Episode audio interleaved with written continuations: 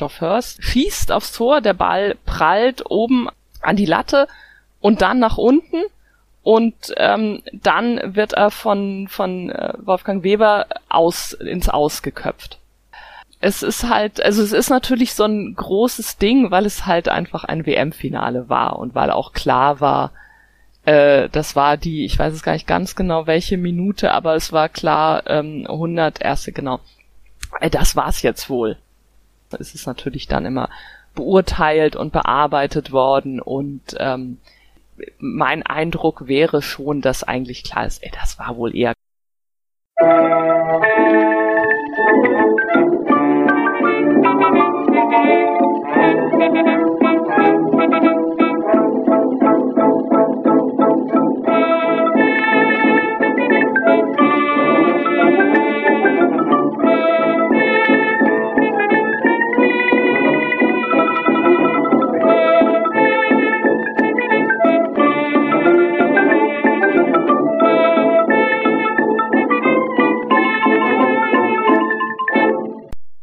dieser Folge von Geschichte Europas spreche ich mit Nicole Selmer über die Herrenfußball-WM 1966. Neben den sportlichen Aspekten zeigt auch diese im Juni 2021 aufgenommene Folge wieder auf, dass Fußball stark von politischen und gesellschaftlichen Aspekten geprägt ist. Nicole Selmer schreibt unter anderem für das Fußballmagazin Ballesterer und ist Teil des Podcasts Früff – Frauen reden über Fußball diesen Podcast kennt ihr schon vielleicht von den Folgen mit Petra Tabarelli, die mir die Geschichte des Fußballs allgemein und des Frauenfußballs im Speziellen erzählt hat.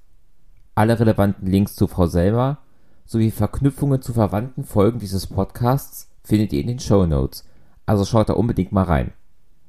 Frau Selmer stellt sich am Anfang der Folge kurz selbst vor und dann geht es inhaltlich los. Viel Spaß beim Hören. Ich bin Nicole Selmer, ich arbeite als Journalistin zu Fußball hauptsächlich und ähm, vor allem für das österreichische Fußballmagazin Ballesterer, aber auch für ein paar andere Geschichten. Ich bin zu diesem Arbeiten mit Fußball, also in Erweiterung von einfach nur Fußball schauen und zum Fußball gehen, ähm, gekommen, weil ich 2004 ein Buch über weibliche Fußballfans geschrieben habe. Ähm, und das war dann im Grunde, also der Verlag, bei dem das erschienen ist, der ähm, Argon Sportverlag, die haben mich dann gefragt, ob ich nicht ähm, zwei Jahre später, also zum, zum Jubiläum quasi ein Buch ähm, über die WM 66 schreiben möchte mit ähm, Olaf Idig und Daniel Meuren zusammen. Also wir haben das zu dritt gemacht und da habe ich gedacht, WM 66 klingt spannend, mach ich mal. Genau, so bin ich dann zu dem Thema gekommen. Das ist natürlich schon jetzt äh, ziemlich lange her. Ich habe dann so ein paar Wochen lang immer mal wieder von Bobby Charlton geträumt während der Arbeit daran. Ähm, und ich habe dann ähm, das Thema auch nochmal, wir haben im Ballesterer auch einen Schwerpunkt äh, zu der zu dem WM-Titel oder beziehungsweise zur, zu der WM und spezifisch auch nochmal ein bisschen mehr zu, zu England dann gemacht. Ähm, 2016, äh, also auch wieder zum, zum Sechser Jubiläum. Und da war dann nochmal, das war das sozusagen nochmal so ein ähm, World Cup Revisited. Das war auch ganz, ganz schön. Ja, und jetzt sind schon wieder fünf Jahre vergangen. Genau, und zu diesem Jubiläum nehmen wir die Folge ja jetzt auch auf und fangen am besten damit an, dass vielleicht gerade erstmal so die Randbedingungen der WM 66 erzählen. Also, ne, wann fand das statt und wie kam es dazu, dass England eben diese WM ausgerichtet hat? Ja, England, also damals war das ja noch sehr strikt, dass ähm, Weltmeisterschaften sind sozusagen zwischen den, den beiden in, damals im Weltfußball einzigen existierenden Kontinenten ähm, in der Wahrnehmung, nämlich Europa und Südamerika oder vielleicht noch Mittelamerika, hin und her gewechselt. Also das war so relativ klar. Ähm, und England hat den Zuschlag, ich glaube 1960 ähm, bekommen. Äh, also es, es war so ein bisschen dann, ach, das ist zum FIFA-Jubiläum. Ich weiß nicht, ob das so wirklich so ausschlaggebend war. Ich meine, es gab damals schon einen, einen FIFA-Präsidenten aus England, nicht Stanley Rouse, der es dann 66 war, sondern sein Vorgänger, dessen Namen ich jetzt gerade nicht parat habe. Der war auch nicht so wahnsinnig lange FIFA-Präsident. Und die Engländer sind ja, die waren eine Zeit lang nicht bei der FIFA, also die waren so Gründungsmitglieder, glaube ich, und sind dann aber wieder ausgetreten, haben so ein bisschen ja auch dieses Wir sind England, wir haben das nicht nötig vielleicht, sind dann nach dem Zweiten Weltkrieg wieder eingetreten. Das mag alles so eine Rolle gespielt haben, aber es war auch so, dass es nicht wirklich Alternativen gab, also in Europa. Äh, Spanien hatte sich irgendwie ein bisschen beworben, hat dann aber zurückgezogen. Es gab so eine auch eher ein bisschen dubiose Bewerbung aus Deutschland und ich sage jetzt hier Deutschland, meine aber eigentlich die Bundesrepublik, die irgendwie wohl sich gemeinsam mit der mit der DDR bewerben wollte, aber die DDR den DDR-Verband nie darüber informiert hatte. Also äh, insofern war das, würde ich sagen, irgendwie ein bisschen aufgelegt, dass ähm, dass England den Zuschlag bekommt. Äh, die Bundesrepublik hat dann ja die nächste, die nächste EWM in Europa dann, dann ausrichten dürfen, also 1974. Ich habe mir auch mal angeschaut, also damals spielten dann ähm, 16 Teams in dieser WM und die WM war nach gut zwei Wochen auch schon wieder rum und das ist ja heute was deutlich Größeres. Ähm, war das trotzdem ein, ja, so ein großes, großes Aufheben, wie das heute gemacht wird, oder war das eher etwas, was, weil es kleiner war, noch ähm, weniger Beachtung fand damals? Sowohl als auch, würde ich sagen. Also ich glaube, im Rahmen ähm, der damaligen ähm, Möglichkeiten war das schon sehr groß. Also das ist ja mal schwer nachzuvollziehen als, als so Hinterhergeborene, die das nicht selbst irgendwie so eine eigene Anschauung haben. Aber ich glaube, im Rahmen dessen war es schon sehr groß, aber ähm, also es war auch in England, die Stadien waren äh, recht gut, also ziemlich gut besucht. Ähm, es gab, also wenn man die Bilder anschaut, da würde ich sagen, geht daraus auch schon so eine, so, ein, so, so eine Begeisterung oder so eine, also da bekommt man so eine Ahnung davon, dass das jetzt nicht irgendwas war. Das, das war jetzt schon für, also hat schon eine große Beachtung gefunden. Die Queen war natürlich ähm, auch bei der Eröffnung da. Ähm, aber gleichzeitig war das natürlich in einer Welt, die halt ganz anders war als, als unsere, also die viel, viel kleiner war. Das war jetzt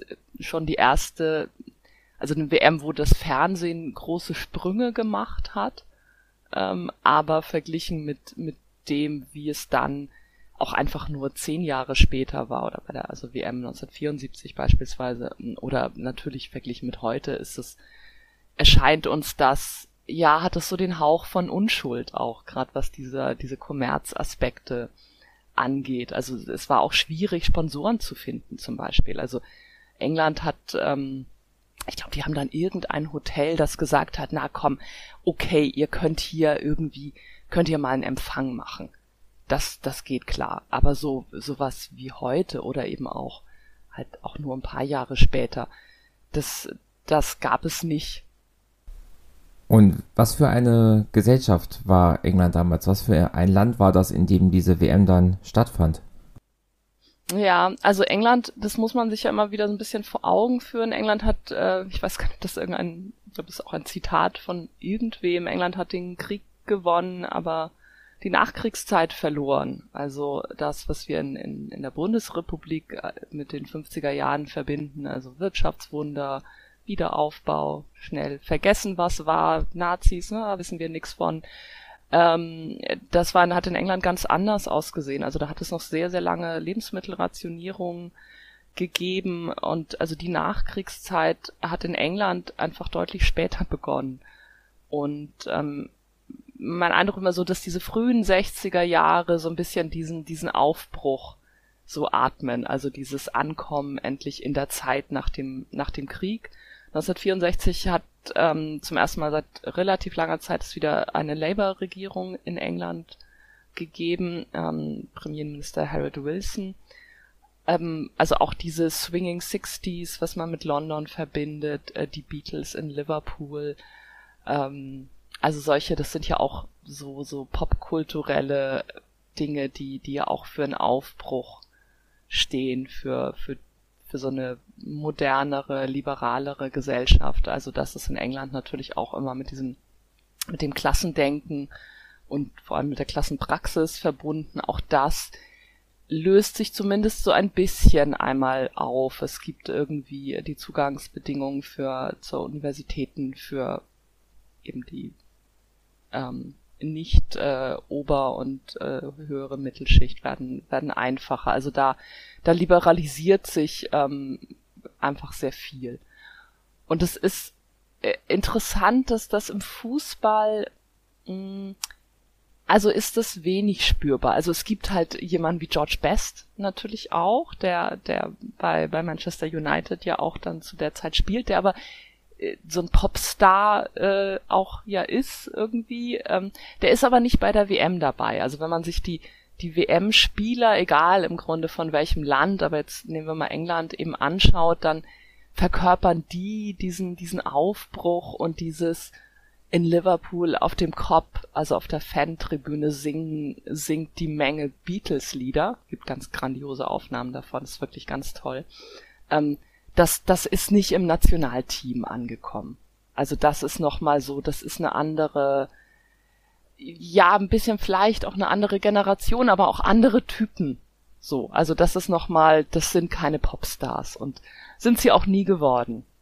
Aber das ist so ein bisschen die Folie hinter der oder auf der man auch, glaube ich, diese, diese WM auch noch sehen muss, dass es diese, diese letztlich am Ende, muss man sagen, dann kurze Aufbruchstimmung irgendwie nur gibt, also weil am Ende des Jahrzehnts, ähm, also auch die Labour-Regierung kann dann auch die wirtschaftlichen Probleme Großbritanniens nicht wirklich ähm, dann lösen. Es gibt immer mehr Auseinandersetzungen mit der Gewerkschaft, äh, dann frühen 70er die Ölkrise und die Streiks, also da werden die, die Gegensätze brechen wieder sehr stark dann auf und dann kommt irgendwann halt Margaret Thatcher und zerstört auch noch den Rest, würde ich sagen.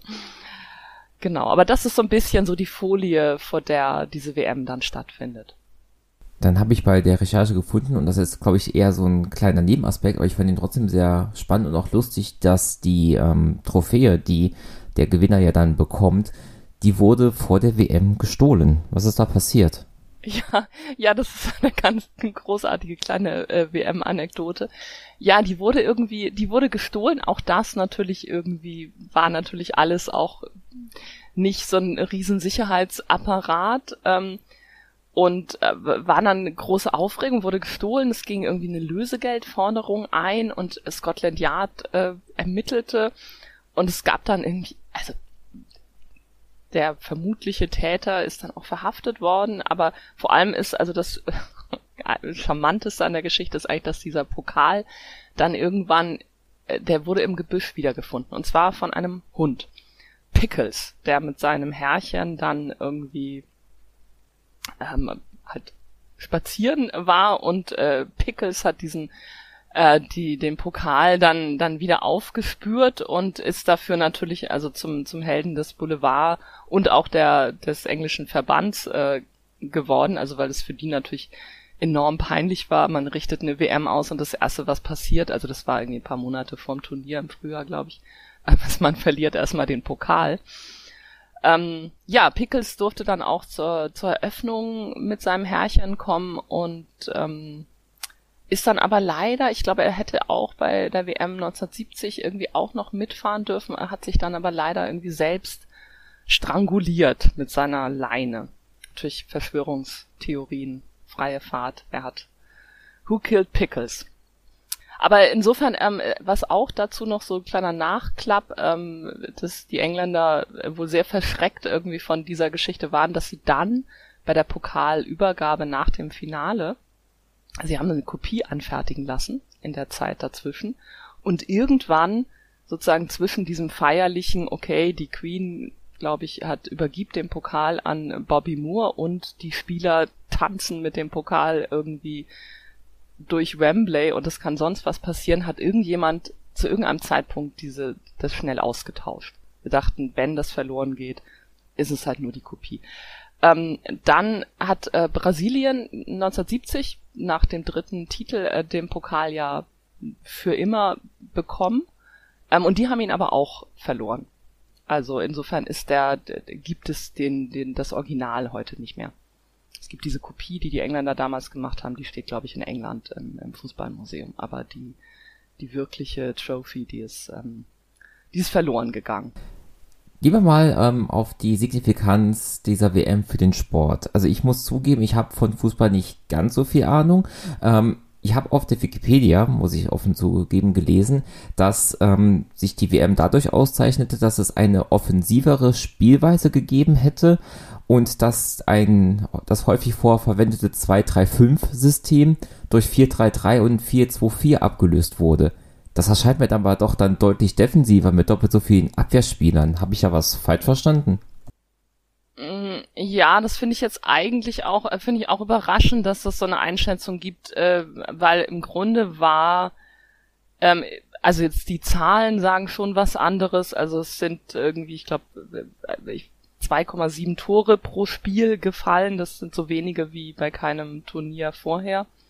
Und das war auch im Vorfeld schon eigentlich, also absehbar. Es gab so eine technische Studiengruppe, die die FIFA ins Leben gerufen hat, wo so ehemalige Trainer und Experten so versammelt waren. Ich gendere hier bewusst, ne? Wir reden immer nur von Männern. Ähm, und die haben vorher schon gesagt, na, das wird ein defensives Turnier. Also macht euch keine Illusionen, das wird so ein bisschen, das wird auch nicht so schön aussehen. Ähm, wahrscheinlich auch unter dem Eindruck der WM 1962 in Chile, wo es auch schon allerlei ähm, auch ziemlich harte äh, hart zuging, also sehr viele Fouls. Ähm, 62 in Chile und 58 in Schweden waren aber zumindest die Brasilianer, die jeweils auch den Titel geholt haben, sagen die, die, die tatsächlich dieses schöne Spiel, also das Offensive, die technischen Fertigkeiten verkörpert haben. Ähm, eben die, die herausragende Mannschaft und ich glaube, dass die ähm, stärkere Konzentration auf Defensive, also auch im Sinn von erstmal kein Tor kriegen und im Zweifelsfall die gegnerischen Stürmer einfach umhauen, ähm, dass das auch aus diesem, wie kann man, wie kann man Brasilien kontrollieren, ähm, so ein bisschen entstanden ist. Und ähm, nach der WM 66 hat diese, diese Studiengruppe dann ihren Bericht vorgelegt und gesagt, na, wir haben es euch ja gesagt vorher schon, ist defensiv geworden und da hat man auch überlegt, wie kann man das attraktiver gestalten. Also man hat überlegt, sowas, wie wollen wir das Abseits abschaffen, wollen wir irgendwelche neuen Regeln einführen und ähm, hat sich dann aber da dagegen entschieden. Also eingeführt worden sind gelbe und rote Karten. Das gab es vorher noch nicht. Ähm, und dann auch Auswechslung. Auch das gab es 1966 noch nicht. Das ist natürlich auch etwas, was auf die auf die Qualität oder sagen wir also, was sich irgendwie auswirkt, wenn die Spieler erschöpft sind, ähm, gibt es auch vermutlich mehr Fouls. Also wenn ich nicht schnell genug mehr bin, um vor meinem Gegner an den Ball zu kommen, neige ich vielleicht eher zum Foul. So. Und also insofern hat man eher dann auf solche Momente und, und Mittel gesetzt und letztlich auch auf die, äh, die individuelle Klasse, die sich dann auch vielleicht 1970 auch wieder dann stärker durch, durchgesetzt hat als 1966. Da gibt's, also da kommen wir ja dann wahrscheinlich nochmal zu, aber das ist so weniger von, von Stars geprägt vielleicht wenn Sie sagen, es gab vorher keine Auswechslung, das heißt, die elf Spieler auf dem Platz haben dann die 90, 120 Minuten immer durchgespielt. Was war denn, wenn sich wirklich jemand von denen ernsthaft verletzt hat? Ja, es musste schon sehr ernsthaft sein. Also ich glaube, das war auch wirklich krass. Ähm, also äh, ich habe ähm, für für unsere Ballesterer Ausgabe ähm, damals ein Interview mit Siegfried Held, also einer der deutschen Spieler, der halt auch im, im Sturm gespielt hat bei der WM 1996 noch relativ jung war, der auch dann erzählt hat, ja, ja, das war nicht lustig. Also das war halt so. Und wenn man verletzt war, dann ist man halt irgendwie auf dem Platz geblieben, ist dann eventuell so ein bisschen herumgehumpelt, hat versucht, so das Beste noch draus zu machen. Es sei denn, du hattest dir halt ein Bein gebrochen oder du hattest wirklich so, so klar war, okay, es, es geht jetzt einfach überhaupt gar nicht mehr. So, also, aber das waren schon harte Zeiten.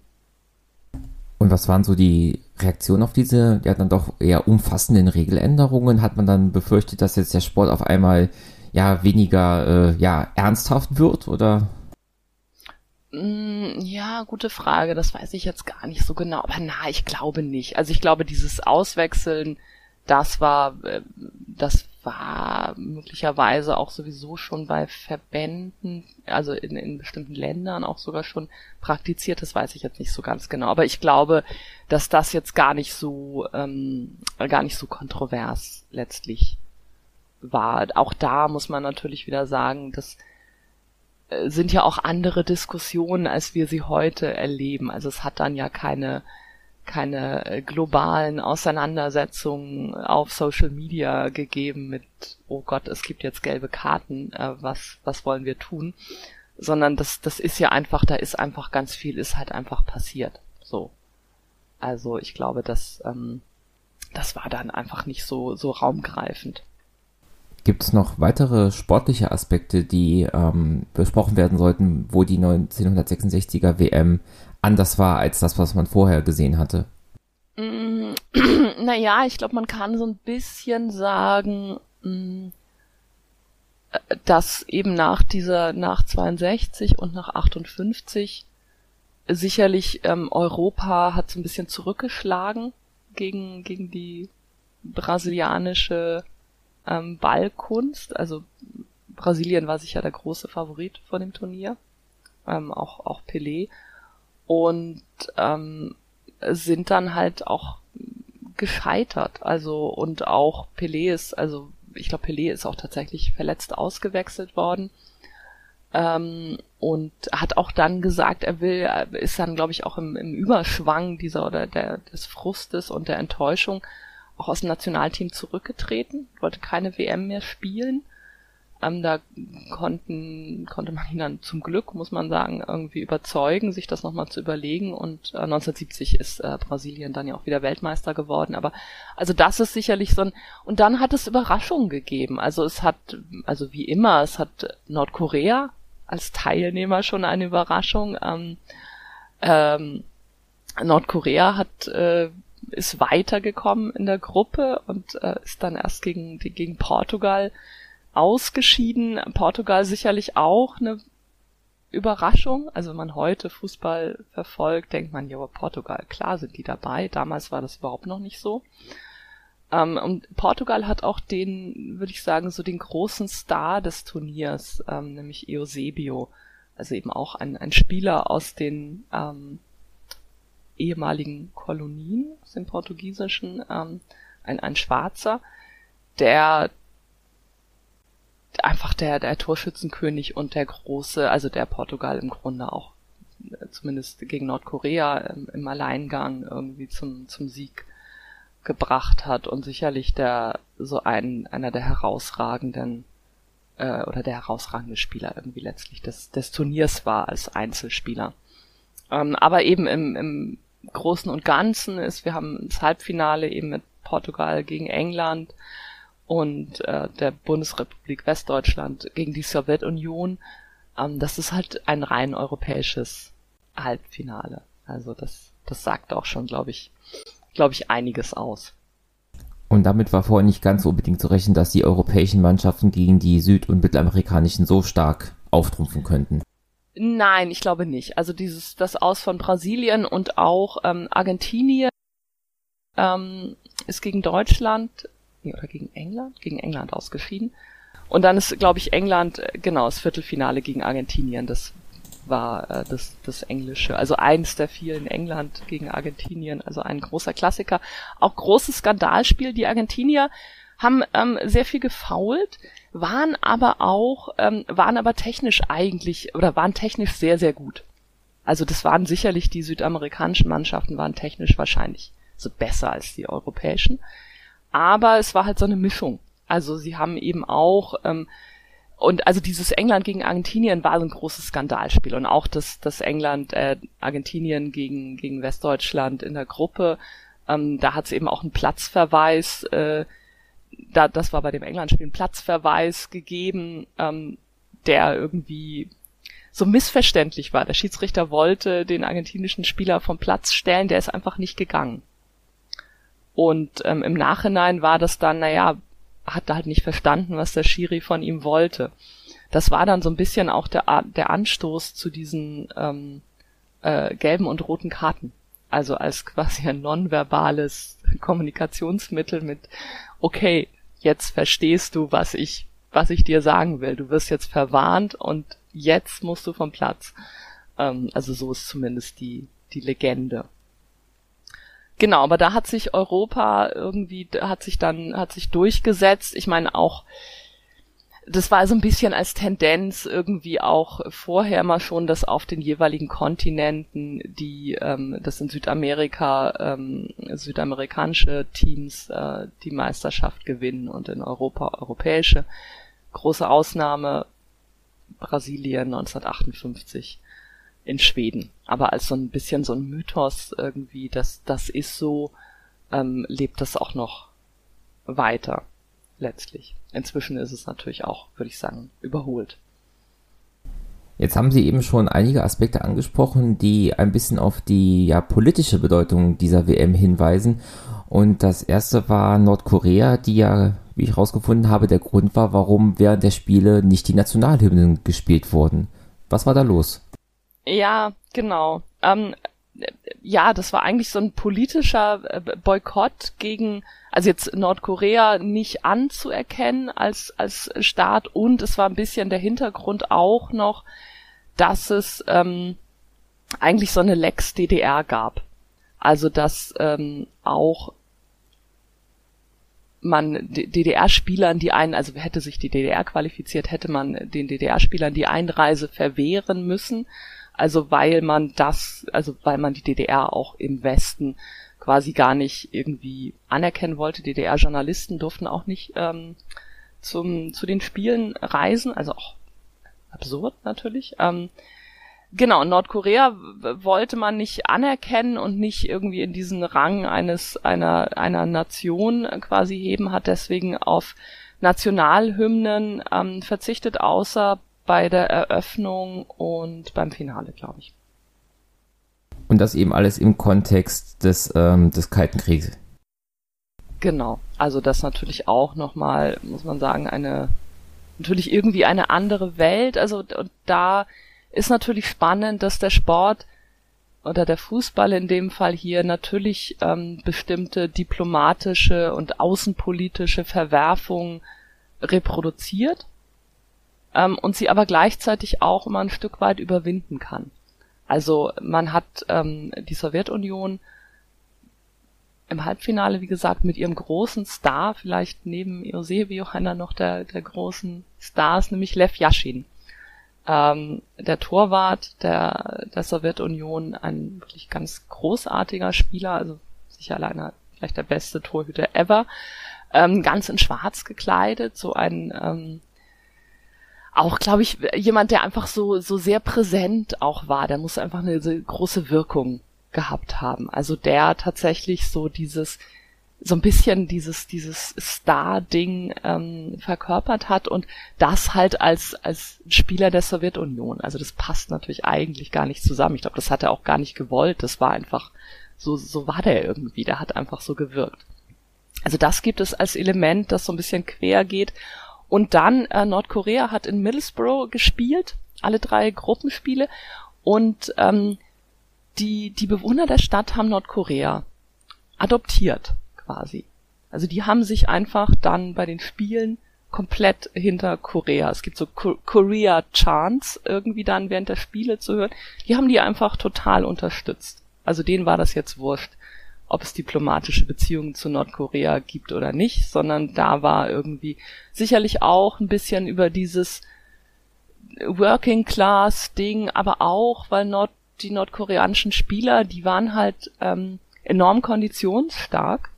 Die sind halt einfach wirklich die ganze Zeit gerannt. Also die haben gekämpft bis zum Umfallen. Und das hat wahrscheinlich auch den englischen Fans imponiert und gefallen und die haben das wirklich, also da gibt's auch so Dokumentationen ähm, darüber, über dieses, äh, ähm, über dieses Verhältnis. Also das da, glaube ich, gelingt es dem Sport dann tatsächlich dieses, dieses Gerede von dem Völkerverbindenden, was, was man, was die Verbände und Organisationen so gern vor sich hertragen, das hat dann tatsächlich auch manchmal eine, eine Realität. Keine gesteuerte, weil das hat sicherlich niemand vorher sich irgendwie überlegt, dass das so wird mit Nordkorea, ähm, sondern das passiert dann einfach. Ein weiterer Aspekt, der ja auch noch politische Bedeutung hatte, ähm, war, dass die afrikanischen Mannschaften die Spiele größtenteils boykottiert haben. Und da hatte ich mich auch ähm, gewundert, diese Mannschaften waren ja auch erst vielleicht seit ein paar Jahren existent, weil ja große Teile Afrikas ja auch erst 1960 unabhängig wurden. Aber was, Sie hatten ja eben auch schon erwähnt, die, ähm, der europäische und der südamerikanische Verband waren ja die großen führenden äh, Verbände. Wie war die Situation dann mit den afrikanischen Mannschaften? Mhm. Ähm, genau, die afrikanischen Verbände und auch die asiatischen, das waren halt nur weniger, bis auf Nordkorea eben und auf Australien, haben die Qualifikation boykottiert. Das ging vor allem tatsächlich von den afrikanischen Verbänden aus. Und ich glaube, dass die, ähm, äh, die, die Befreiungsbewegung da natürlich eine große Rolle gespielt haben. Also, dass die äh, souverän gewordenen Staaten und dann eben auch FIFA-Mitglied gewordenen äh, Länder in, in Afrika, dass ähm, also die Ungerechtigkeit beklagt haben, dass sie kein, ähm, dass sie ein ganzer Kontinent sind und kein keinen festen Startplatz ähm, bei einer WM haben, sondern immer irgendwie eine, eine äh, nochmal ein, eine Qualifikation. Also es wurde dann ein, ein Team bestimmt in den kontinentweiten Ausqualifikationen und die haben dann nochmal gegen einen Vertreter, glaube ich, dann von Asien spielen müssen und die dann auch nochmal gegen Mittelamerika oder wie auch immer. Es war auf jeden Fall, die FIFA hat ihnen sehr hohe, viele Steine in den Weg gelegt um dafür zu sorgen, dass das eigentlich ein Turnier der halben Welt nur ist, nämlich zwischen Europa und, und Südamerika. Und ähm, das war das eine. Und das andere war die Behandlung Südafrikas, also des Apartheid-Regimes, ähm, das ähm, Mitglied der FIFA war, dann wieder suspendiert wurde auf Antrag der afrikanischen ähm, Verbände. Und ähm, dass Stanley Rouse, der damalige FIFA-Präsident, eben ein Brite, der Südafrika ähm, Mitgliedschaft unterstützt hat. Also der war ein Fürsprecher, ähm, Südafrika wieder aufzunehmen in die FIFA im Sinne, um den Fußball dort zu retten. Also da, glaube ich, gab es bei der FIFA und bei den europäischen und auch den südamerikanischen Verbänden eine, also so starke, aber vor allem wohl bei den europäischen wirklich noch so die, die kolonialen, imperialen äh, Gedanken und Gesten gegenüber dem Rest der Welt. Also sich da das zu bestimmen. Und Südafrika hat dann vorgeschlagen, naja, wir können dann ja zur Qualifikation 1966 äh, schicken wir ein Team aus weißen Spielern und zur Qualifikation 1970 schicken wir ein Team aus schwarzen Spielern. Also das war so ihre, die Idee, wie wir ihr Apartheids ähm, rassistisches Regime dann im Fußball umzusetzen. Und ähm, auf diesen Vorschlag hin ist Südafrika dann wieder suspendiert worden, auf Druck der afrikanischen Verbände. Aber also da war klar, das war, ist das, hat das fast dann auch alles zum Überlaufen gebracht und die haben sich dann einfach aus der Qualifikation zurückgezogen. Dadurch ist äh, Nordkorea halt überhaupt auch letztlich dann, es hat das natürlich begünstigt, zur WM zu kommen und lustigerweise muss man sagen, dass der Auftritt von Nordkorea sicherlich sportlich auch so eine Lanze gebrochen hat für kleine Teams. Also 1970 gab es dann auch einen, einen festen Startplatz ähm, für für Afrika. Das war dann oder für den afrikanischen Kontinent. Das war dann, glaube ich, Marokko, meine ich. Bin ich jetzt aber gar nicht sicher. Ähm, vielleicht auch nicht. Aber genau. Auf jeden Fall ähm, ist es interessanterweise auch ein Boykott, von dem man sagen kann, also ein, ein inner, ein, ein sportpolitischer Boykott, würde ich mal jetzt sagen, der Erfolg hatte. Also wir reden jetzt ja gerade aktuell über WM in Katar und wo es dann auch immer das, na ja, Boykotte, das bringt doch alles nichts, wo man auf die diesen Fall zeigen kann und sagen kann, doch, manchmal, manchmal schon. Eben hatten sie ja gesagt, dass dieser ganze Konnex mit dem Kalten Krieg, mit Nordkorea und so weiter, den ähm, ZuschauerInnen egal war oder ja, das auch vielleicht nicht so bewusst war. Wie war das jetzt in diesem Thema einerseits Kolonialismus, die Kolonialisierung und halt auch Apartheid. Inwiefern war das Thema bei den, bei den Menschen im Stadion? Ja, das ist natürlich schwer zu sagen. Also das kann ich nicht wirklich einschätzen. Es wirkt irgendwie nicht, als wäre das ein, ein also es ist jetzt so in Zeitungsartikeln oder es gibt auch so ein paar, also gerade aus England gibt es auch so hm, Sammlungen von Erzählungen von Leuten, die die halt im, im, in den Stadien waren und wie sie die WM erlebt haben und so. Also ich glaube, das schien da kein großes Thema zu sein. Ähm, also ich glaube, dass diese, die Anwesenheit, obwohl natürlich in, in Großbritannien muss es zu dem Zeitpunkt ja auch sehr viele nicht weiße Menschen gegeben haben.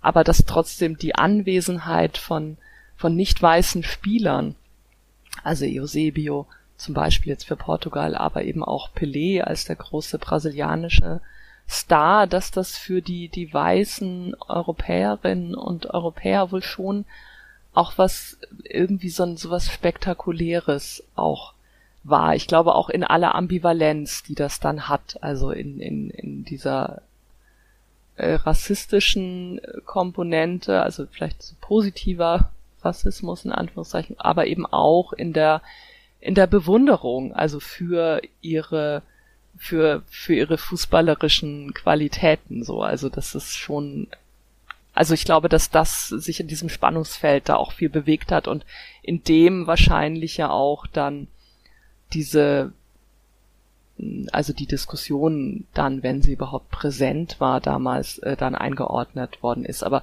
Fußball auf Funktionärsebene war damals sicherlich, war noch, noch viel weißer, als er heute ist. Es ist heute auch immer noch so, aber das war viel stärker noch von, von gerade von Europa dominiert. Ich meine, das hat sich dann halt auch geändert. Das ließ sich auch nicht aufrechterhalten. Also Stanley Rouse ist zwar lange FIFA-Präsident gewesen, aber ist 1974 dann abgewählt worden.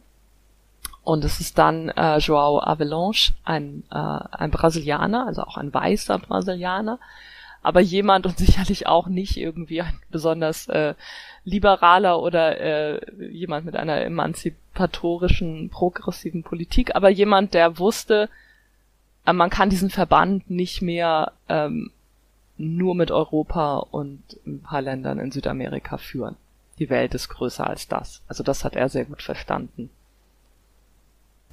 Jetzt nach der politischen Diskussion würde ich vorschlagen, gehen wir nochmal zurück zum Spielfeld und gucken uns wirklich nochmal den Ablauf der WM an. Sie hatten eben schon gesagt, es gab einige ja, positive Überraschungen. Das waren Portugal und Nordkorea, die ins Viertelfinale kamen. Es gab auch sozusagen negative Überraschungen in der Gruppenphase, dass Brasilien als Favorit ausgeschieden ist. Gab es da noch weitere Überraschungen auf dem Weg zum Finale? Ja, ich glaube, man kann sagen, ähm, dass für viele auch in England wohl letztlich der Erfolg Englands auch eine Überraschung war. Also, dass es vor dem ähm, vorher durchaus Skepsis gab, also auch gegenüber dem äh, dem Teamchef, also Alf Ramsey. Für den war das allerdings klar, also der ist auch angetreten mit dem, na, wir wollen 1966 Weltmeister werden, war so für ihn total klar, aber das war jetzt gar nicht so ein, so ein Lautsprecher, der hat jetzt nicht viel gesagt, aber das hat er halt gesagt. Und aber ich glaube, dass, dass es da schon eigentlich so eine äh, in der Öffentlichkeit eher so eine Skepsis war und eng gab und England ist auch nicht besonders mh, beeindruckend gestartet mit einem 0-0 gegen Uruguay im Eröffnungsspiel. Das muss irgendwie auch so eine eher trübe Angelegenheit gewesen sein. Also insofern würde ich sagen, dass letztlich ein bisschen wohl, also der Titel für England ist sicher auch irgendwie eine, zumindest eine, eine kleine Überraschung auch gewesen. Und dann sind wir jetzt auch gedanklich ja auch schon im Finale, 30. Juli 1966, Wembley Stadion und fast 100.000 ZuschauerInnen im Stadion. Wie lief dieses dann jetzt, dann doch, kommen gleich dazu, spektakulär endende Finale ab? Ja, ich glaube, es war, also ich habe es auch, also ich habe es jetzt nicht nochmal geschaut, ich habe es damals irgendwie mir ein paar Mal angeschaut. Es ist natürlich immer, im, so viele Jahre später denkt man, man so alte Fußballspiele schaut, das ist so ein bisschen, boah, ist das in Zeitlupe? sieht halt alles so anders aus, aber ähm, ich finde es trotzdem, äh, ich glaube, es war ein gutes Spiel. Also es war zumindest ein torreiches Spiel und auch eins, was nicht nur wegen, wegen des, des Wembley-Tors irgendwie die Leute auch mitgerissen hat. Ähm, was spannend ist, ist, dass man natürlich war das Publikum zum, zum allergrößten Teil ähm, für England, aber ähm, es gab auch so eine kleine, also es gab eine deutsche Gruppe auch von Fans und und das war alles, glaube ich, gar kein Problem. Also da gab es keine keine Auseinandersetzung oder die die Sorge darum. Ähm, es gab auch keine Fan-Trennung, was es was es heute gibt. Also das war so ein Miteinander irgendwie oder nebeneinander, ohne dass es irgendwie jetzt so problematisch ähm, äh, gewesen sein kann irgendwie. Also das äh, finde ich auch nochmal spannend. Man sieht auch, ähm, also dass die Leute auch damals schon eben Fahnen und irgendwie Transparente und alles Mögliche so dabei hatten und die Schweizer hat, die Schweiz war auch dabei in der Gruppenphase, die Schweiz hatte Kuhglocken mit und also solche Sachen halt, ähm, was man sich so ein bisschen vorstellt. Also das ist so schon sehr stimmungsvoll auch, ähm, obwohl das alte Wembley auch natürlich so, so ein riesen großes Rund war und oder oval vielmehr, ähm, also nicht wie wie Fußballstadien heute meistens sind. Aber ja, es war, ähm, glaube ich, schon auch ein ein gutes Spiel, also und ich glaube, dass auch schon davon geprägt war, zu versuchen, sportlich jeweils ähm, was ich vorher auch schon gesagt habe, wir schauen, wie schaffen wir es, den Gegner irgendwie so ein bisschen lahmzulegen. Das bedeutete jeweils, ähm, wie schaffen es die Engländer, äh, Franz Beckenbauer auszuschalten als den so Spielgestalter und wie schaffen es die Deutschen, Bobby Charlton ähm, dem sozusagen seine Kreativität zu nehmen. Und das haben sie, die haben dann letztlich einander so ein bisschen auch neutralisiert also das ist weniger von, von so einer Spielgestaltung geprägt. Und ähm, Franz Beckenbauer hat ähm, nach dem Spiel gesagt, Bobby Charlton war ein kleines bisschen besser als ich. Und das hätte dann letztlich den Unterschied ausgemacht. Also ähm, wahrscheinlich waren es eher die drei Tore von Geoff Hurst, der vermutlich das Spiel seines Lebens ähm, an dem Tag gemacht hat. Aber ja, so hat es Beckenbauer gesehen. Und eines dieser drei Tore von Jeff Hurst war das von Ihnen eben ja schon in der Nachspielzeit gefallene, angesprochene Wembley-Tor. Was war das? Warum ist das so wichtig? Ja, warum ist das so wichtig? Ist ja nicht mal das letzte Tor, ist dann ja auch noch ein 4-2 gefallen. Naja, also es gab eben, es ist quasi kurz vor Ende der regulären Spielzeit hat Deutschland noch den Ausgleich, also Wolfgang Weber hat den Ausgleich zum 2-2 ähm, gemacht. Damit ging das Spiel in die Verlängerung. Ähm, äh, da müssen wir auch sagen, es ist das erste Mal, das ist eine finale äh, Verlängerung. Es gab damals noch kein Elfmeterschießen. Das heißt, ähm, es wäre, äh, sie hätten jetzt einfach gespielt oder beziehungsweise irgendwann, äh, sie hätten wahrscheinlich dann ein Verläng, ein Wiederholungsspiel noch angesetzt. Also es gab jetzt kein Elfmeterschießen. Und man merkt natürlich, wir haben vorher über die, es gab keine Auswechslung, also das merkt man ihnen irgendwie an. Die haben auch Krämpfe, Spieler liegen am Boden zwischendurch. Also das ist, äh, das ist schwierig, scheint die Deutschen auch ein bisschen mehr zu, zu belasten. Ähm, ja, dann fällt das Tor. Der, ähm, also Geoff Hurst schießt aufs Tor, der Ball prallt oben an die Latte und dann nach unten und ähm, dann wird er von von äh, Wolfgang Weber aus ins Aus geköpft. Und erst äh, ist denkt man kein Tor, Schiedsrichter geht dann zum Li also ein Schweizer, Gottfried Dienst, geht zum Linienrichter, berät sich mit dem. Äh, der Linienrichter ist aus der Sowjetunion, ähm, äh, Tofik Bachramov. Ähm, in welcher Sprache die miteinander kommunizieren, weiß man auch nicht. aber irgendwie, also andererseits ist irgendwie, war er drin, war er draußen, ist jetzt auch nicht irgendwie so komplex, dass das so ein Riesenproblem sein muss. Der Linienrichter sagt, ähm, war ein Tor. Und der Schiedsrichter zeigt zum Mittelkreis und es wird weitergespielt. Man sieht dann, die deutschen Spieler rennen halt auf den Linienrichter zu. Vorher, nach dem, nach der Aktion jubeln die Engländer. Die Engländer jubeln, die Deutschen stehen so ein bisschen, hm, dann eben Schiedsrichter geht zum Linienrichter, Linienrichter sagt Tor und dann stürmen die Deutschen nochmal auf den Linienrichter, auf den Schiedsrichter zu. Das bleibt natürlich ohne Wirkung. So. Tatsachenentscheidung nennt man das vor, vor es Video Schiedsrichterassistenten gab oder es ist halt, also es ist natürlich so ein großes Ding, weil es halt einfach ein WM-Finale war und weil auch klar war, äh, das war die, ich weiß es gar nicht ganz genau, welche Minute, aber es war klar, ähm, 100 erste, genau. Äh, das war's jetzt wohl. So wie die sich über den Platz geschleppt haben, jetzt schießt Deutschland nicht noch den Ausgleich und dann geht es weiter oder irgendwas.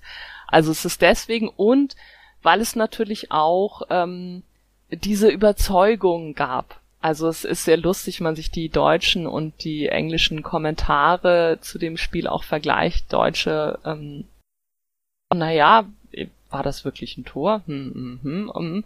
Und Engländer, ja, na klar, man sieht deutlich, dass es ein Tor war. Es gab bei der ähm, WM das erste Mal so Wiederholung als Mittel ähm, im Fernsehen. Und da festigen sich dann die jeweiligen Überzeugungen in der Wiederholung. Und das ist natürlich so absurd, weil man es, man sieht es in den, also ich, man sieht es nicht wirklich. Ähm, und es gibt im Nachhinein kann man es, ist es natürlich dann immer beurteilt und bearbeitet worden und ähm, mein Eindruck wäre schon, dass eigentlich klar ist, ey, das war wohl eher kein Tor.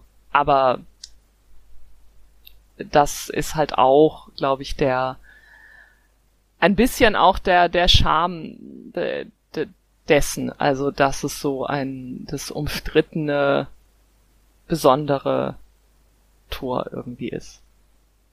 Und dann quasi mit dem Abpfiff wird noch das 4 zu 2 geschossen und England ist zum ersten Mal Weltmeister. Wie wurde das dann in dem Moment oder dann auch später äh, aufgenommen?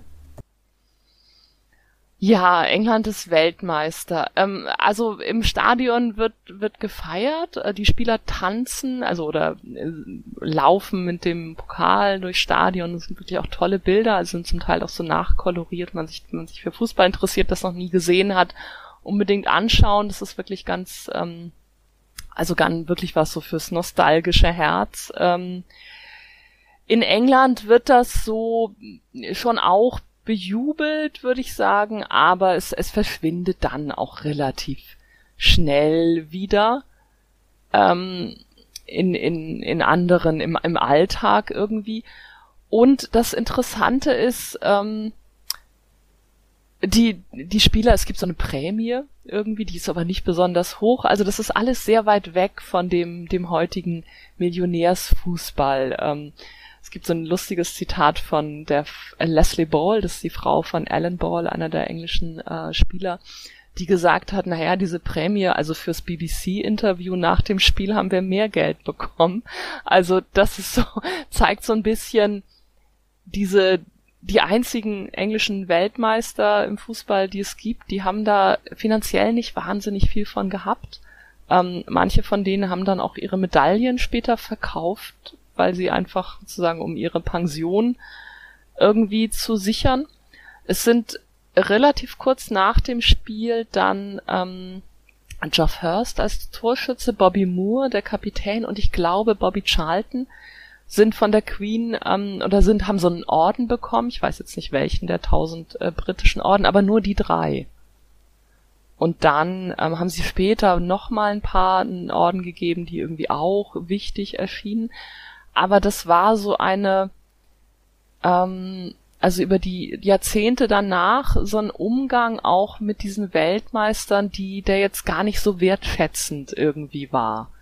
Also da für das, was, was sie erreicht haben. Also man wollte damals wohl nicht allen einen Orden geben, weil sie gedacht haben, naja, da müssen wir das dauernd machen. Weil man damals gedacht hat, das ist jetzt ja diese großartige Mannschaft, wir, das großartige England, das Mutterland des Fußballs, das wird ja der erste von vielen Titeln sein. England ist auch 1970 bei der WM gewesen mit einem, auch noch mit Alf Ramsey als, als Teamchef, als Trainer, mit Bobby Charlton, mit Bobby Moore noch, ähm, äh, mit George Banks im, im Tor, Gordon Banks, ähm, und war vielleicht sogar als Team besser als vier Jahre vorher und ähm, ist aber nicht wieder Weltmeister geworden. Und 1974 waren sie gar nicht erst dabei. Also das ist sowas, ähm, was man damals, glaube ich, anders auch eingeschätzt hat, die, die tatsächliche Stärke des englischen Nationalteams auf, auf über Jahre hinweg. Also, und es ist ja bis heute so geblieben. Es ist halt der einzige Titel, den, den das englische Nationalteam der Männer jemals gewonnen hat. Und ähm, dadurch hat das aber, glaube ich, heute, also jetzt vor allem, also dann einige Jahrzehnte später ist das nochmal so, ist es in so ein sentimentales Licht getaucht, irgendwie genau dadurch, ähm, dass es eben das Einzige geblieben ist. Also und das ist so diese große, große Sehnsucht der, der englischen Fans und ich glaube auch vieler Fans in anderen Ländern, dass England wieder einen Titel gewinnen möge irgendwann. Also ich habe ähm, damals mit Andy Lyons auch ein Interview gemacht. Das ist der Herausgeber von When Saturday Comes, also das wirklich ganz großartige, unabhängige englische Fußballmagazin, das es schon sehr lange gibt. Andy Lyons ist, ähm, also war selber Kind damals, äh, konnte sich da noch dran erinnern, meinte eben so ein bisschen so, na ja, er ist damit aufgewachsen zu denken, dass England irgendwie immer wieder was gewinnen wird. Und das ist aber eben nicht passiert. Das ist der große Unterschied auch von England zu den zu den anderen großen Fußballnationen, also zu Deutschland, ähm, Italien, Spanien, zwischen auch Frankreich, Brasilien, Argentinien, ähm, die alle mehrere Generationen, also mehrere große Teams hat, äh, die große Titel gewonnen hat, haben. Und England, England hat halt nur dieses eine Team. Musik